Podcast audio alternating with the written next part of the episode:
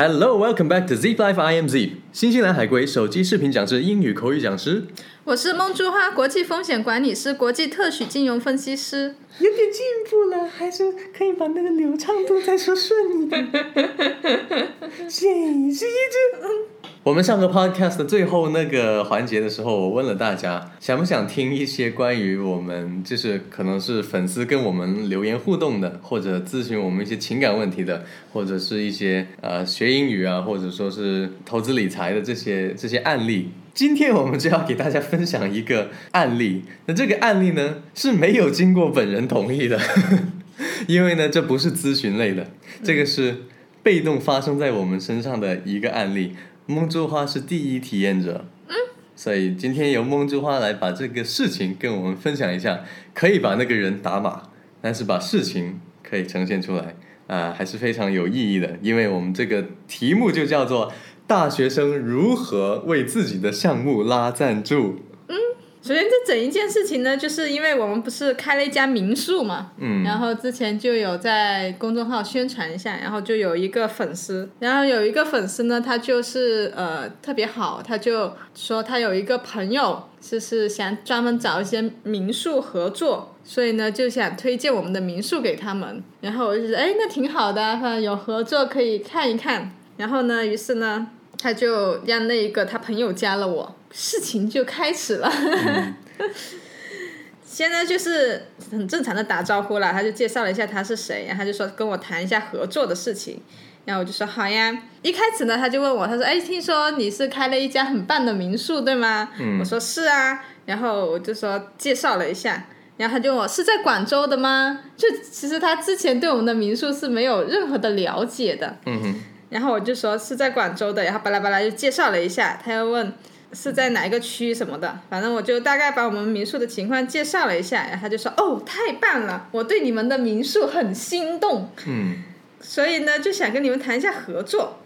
我就想，哎，我都没有给你什么图片啊，就什么之类的东西，只是说了一下我这个民宿的地理位置啊，在什么区啊，然后可以住几个人这种很。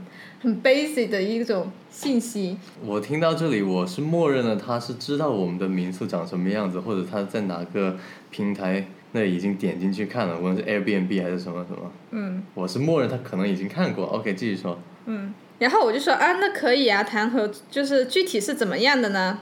然后他就开始巴拉巴拉巴拉的讲了。嗯。他大概发了三大段很长的文字，然后我没看懂他们是做什么的。所以。他是解释了，他就说呃，我可以大概读一下关键词啊。嗯，他就说，就是他们大学生自己组织的个项目，在做项目的过程中呢，可以做到一些我们想要的宣传效果。然后比如说转发推送啊，或者在招新的时候印上我们的 logo 啊、二维码呀、店名啊，就是发传单的时候一起宣传我们的那个民宿。然后他说，他们的项目的参与者都是来自广州不同的高校。宣传的话呢，就是大家会一起做。嗯。嗯。OK。然后他说完了之后呢，我还没有反应过来，我说呃，这个项目具体实际上是做什么的？嗯。然后我就问了，我就说，那你们的项目主要是做什么的呢？我就想要告诉他，我就想要他告诉我听他们是做什么的。嗯。而不是说，哎，我们这个项目可以做宣传，那肯定都是做宣传的啦。嗯。然后他就说，嗯，我们周围的交际圈很大部分都是来自不同地方的同学。现在很流行大学生外出轰趴，或者外面的人过来广州旅行、学习之类的。然后他就说，他们是一个开放性的绿色环保公益项目。嗯。然后我就更困惑了，嗯，那个绿色环保公益项目跟我的这个民宿有什么关系呢？嗯。对吧？然后。然后我就自己想了一下，我就想，哎，既然问他也问不出东西，然后我就说，那是不是这样子理解？就是说，你们帮我们做宣传，我们给你们提供民宿，是吧？这样子就有一个。因为他是找民宿合作嘛，是吧？OK，我 OK，make sense。然后呢，实际上又不是哦。他就他又继续解释，他说他们广州的时间会比较多，在这段时间他会邀请一些社会上不同群体的人参与进来，达到一个传播他们绿色环保意识和正能量的效果。嗯，就他还在讲这件事情。嗯，然后我就想，哎，我还是很困惑，你们宣传这些环保的东西跟我的民宿到底什么关系？嗯然后最后他，然后他就说，希望我们能给他一点资金的支持。哎，终于说到点子上了。然后我就问他，这就是相当于是赞助商喽？然后他就说是。然后呢，但是我还是不明白他这个广州的项目什么，他一直跟我说会邀请人过来，邀请人一起，嗯对不对？那这个东西能直接给我们民宿带来一些什么效应呢？是吧？嗯，宣传效应他说的是不是？然后我就说我不太明白他那个项目跟民宿有什么关系，问他可不可以再具体讲一讲。然后他就说我们有素食接力活动，会跟一些骑行协会合作完成他们这一次接力，然后他们会找素食餐厅或者组织给他们提供素食，然后这个过程中呢也会邀请一些感兴趣的路人一起参与进来。然后他就觉得参与的人会多，然后就会可以进行宣传。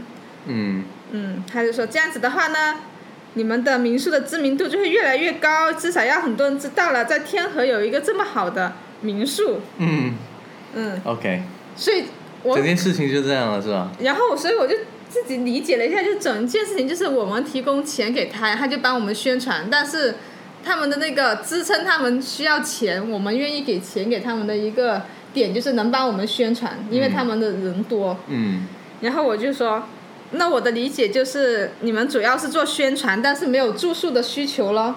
嗯然后他说是的，，OK 嗯，然后就终于问出来了。OK，然后我就说，那我就，那我心里面肯定想，那你都没有住宿的需求，我只是说，啊，因为你可以给我宣传，让这些人知道，然后我就需要给，就是去赞助你，那我就觉得这一个从市场营销的角度来说，其实是很失败的，嗯对不对？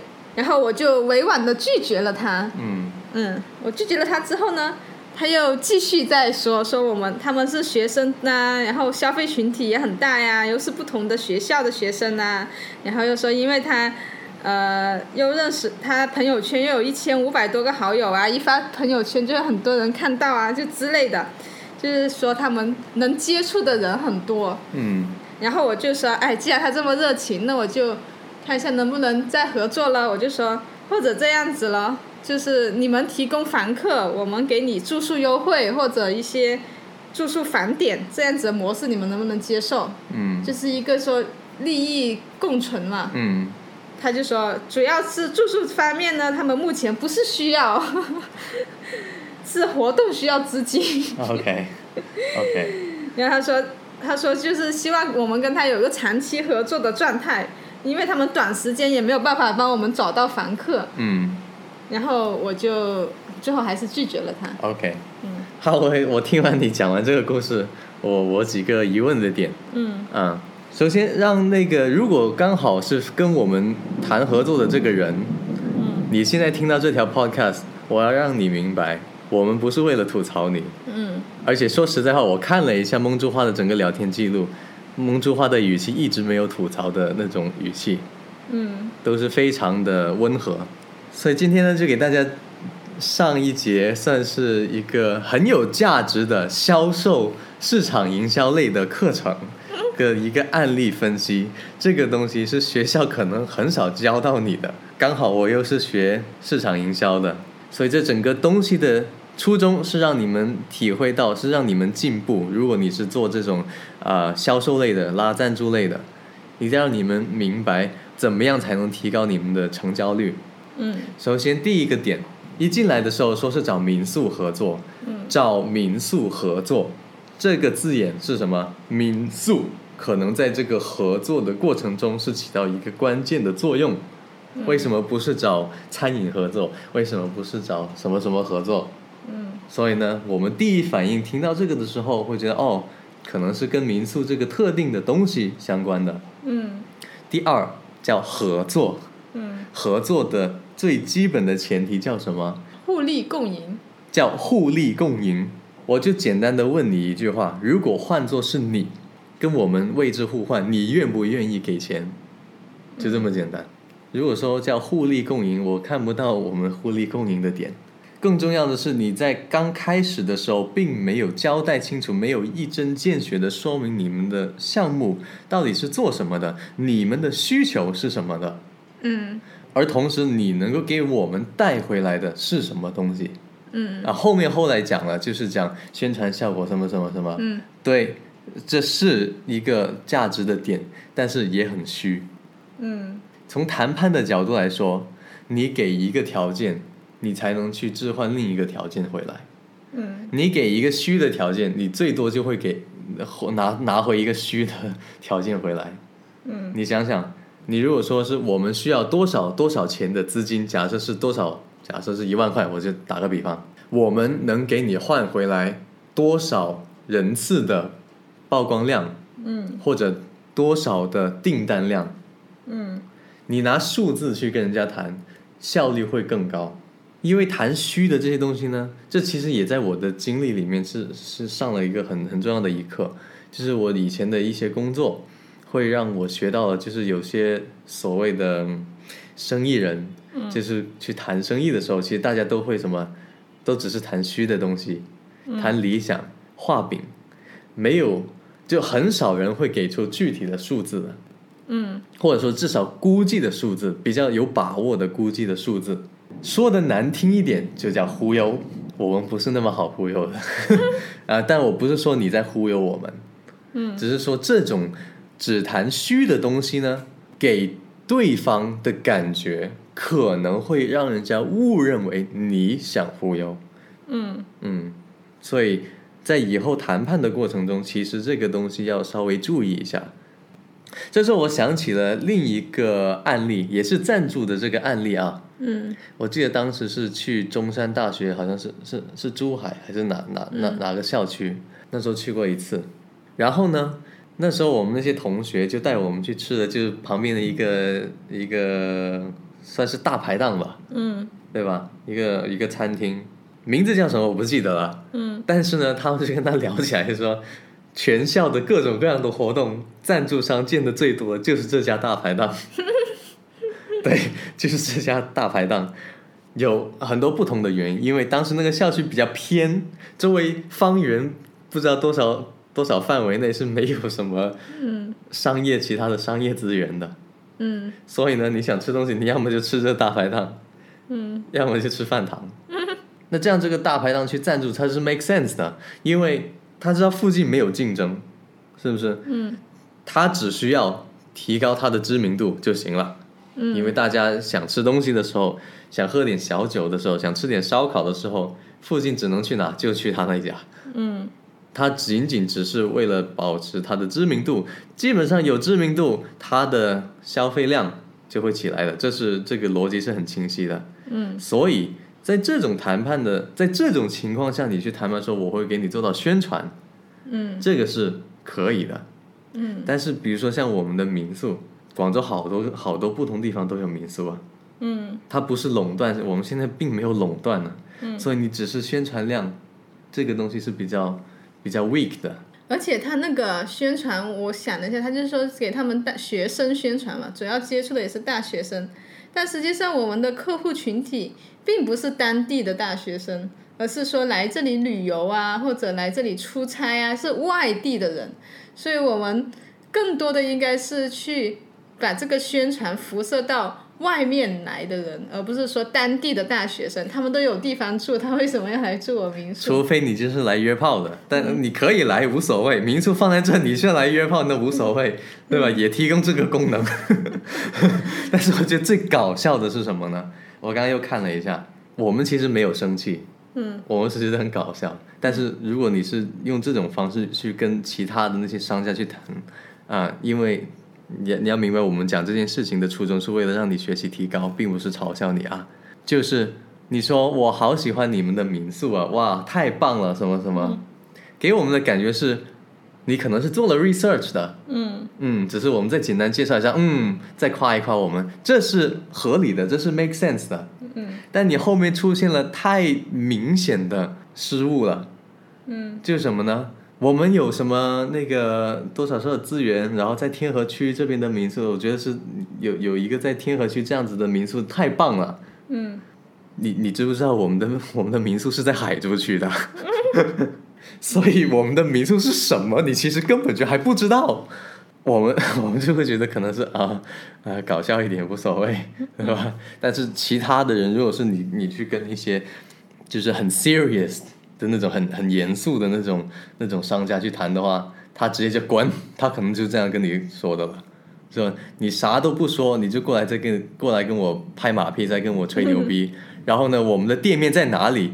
在另一个区，你却你却认为是在可能是 A 区，嗯，然后我们的店面是在 B 区，这个是非常非常大的一个谈判的 mistake，就是你的作业没有做好，你没有做好你的 research，直接就进来。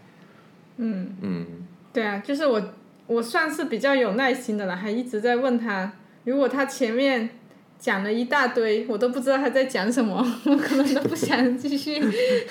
对，就是然后对，然后最后我还跟他给了他个建议，我说你可能不适合找民宿，因为其实民宿的话呢，在民宿的平台上已经有很多宣传的手段了，嗯，而且那时候那那些宣传会更加有针对，对精准，对应该是。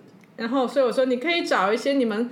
大学生会经常用到的嘛，比如说刚刚你说的那个旁边那些餐饮店，那就很好啊，它获得的宣传效果就会很好，因为我就是服务你这群大学生的，你就在这群大学生中做推广，那我这个回报可能就会更高。而我们这种民宿的话，就是真的是我感觉是没有什么很很很强的一个关联性。嗯，所以呢，就是你谈判的时候，你要你要你要分析好你找的这个。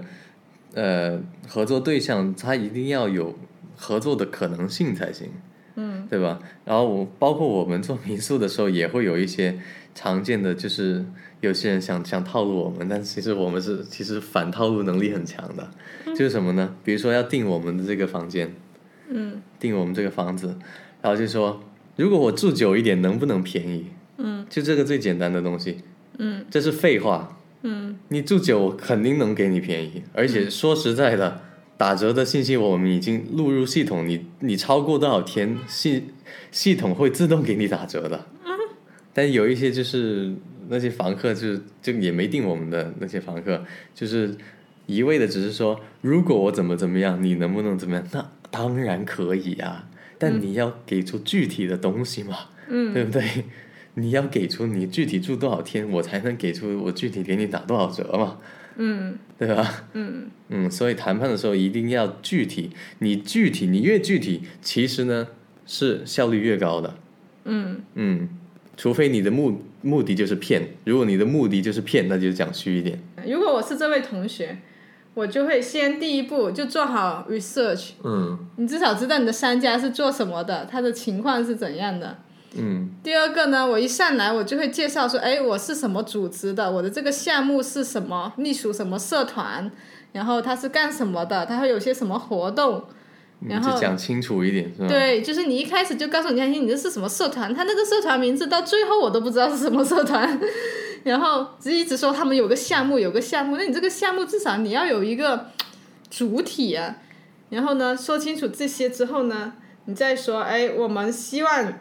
得到什么？你也可以一开始说，哎，我们就希望得到资金支持，然后但我们会给你带来什么？对，你要讲到你能给对方带来什么，因为刚才我又看了一眼，他只是一味的说我们会做什么什么东西，我们会做什么，我们我们我，你会发现句子都是我们开头的。嗯。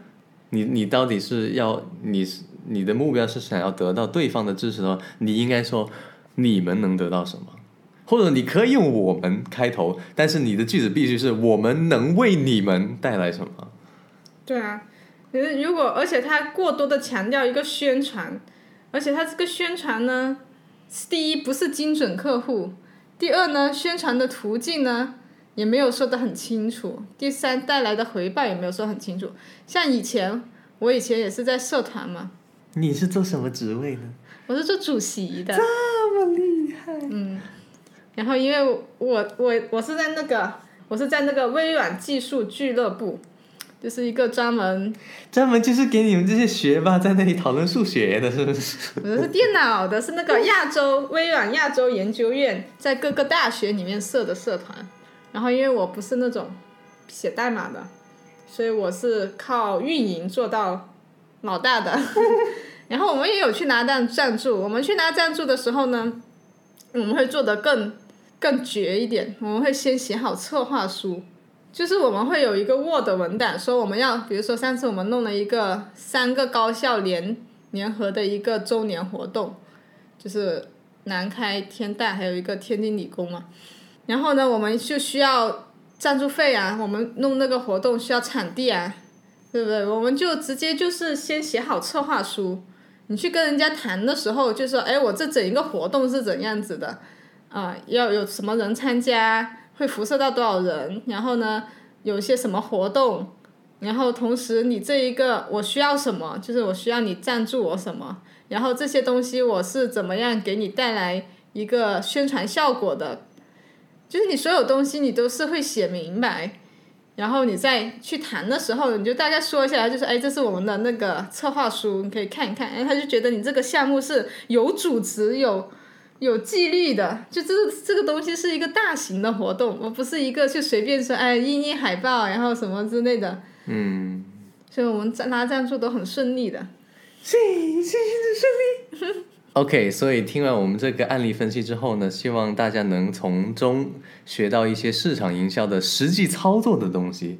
也希望如果你是当时跟我们对接的那个人，也希望你们在以后的拉赞助的活动中用上这些技巧，把这些技巧做好了，其实你们的成功率会大很多。嗯，而如果后面你又真的找到真的可以跟我们合作的点呢，也欢迎随时回来跟我们继续聊。那刚好说到最后这里呢，这里加一个互动的环节吧。大家平时在生活中遇到的最让你吐槽的一些销售的话术或者销售的动作是怎么样？如果有相关的故事，留言跟我们互动一下。也欢迎推荐转发我们 Podcast 给身边有需要的朋友。And remember，关注我们的公众号 Z E E P。I am Zeep。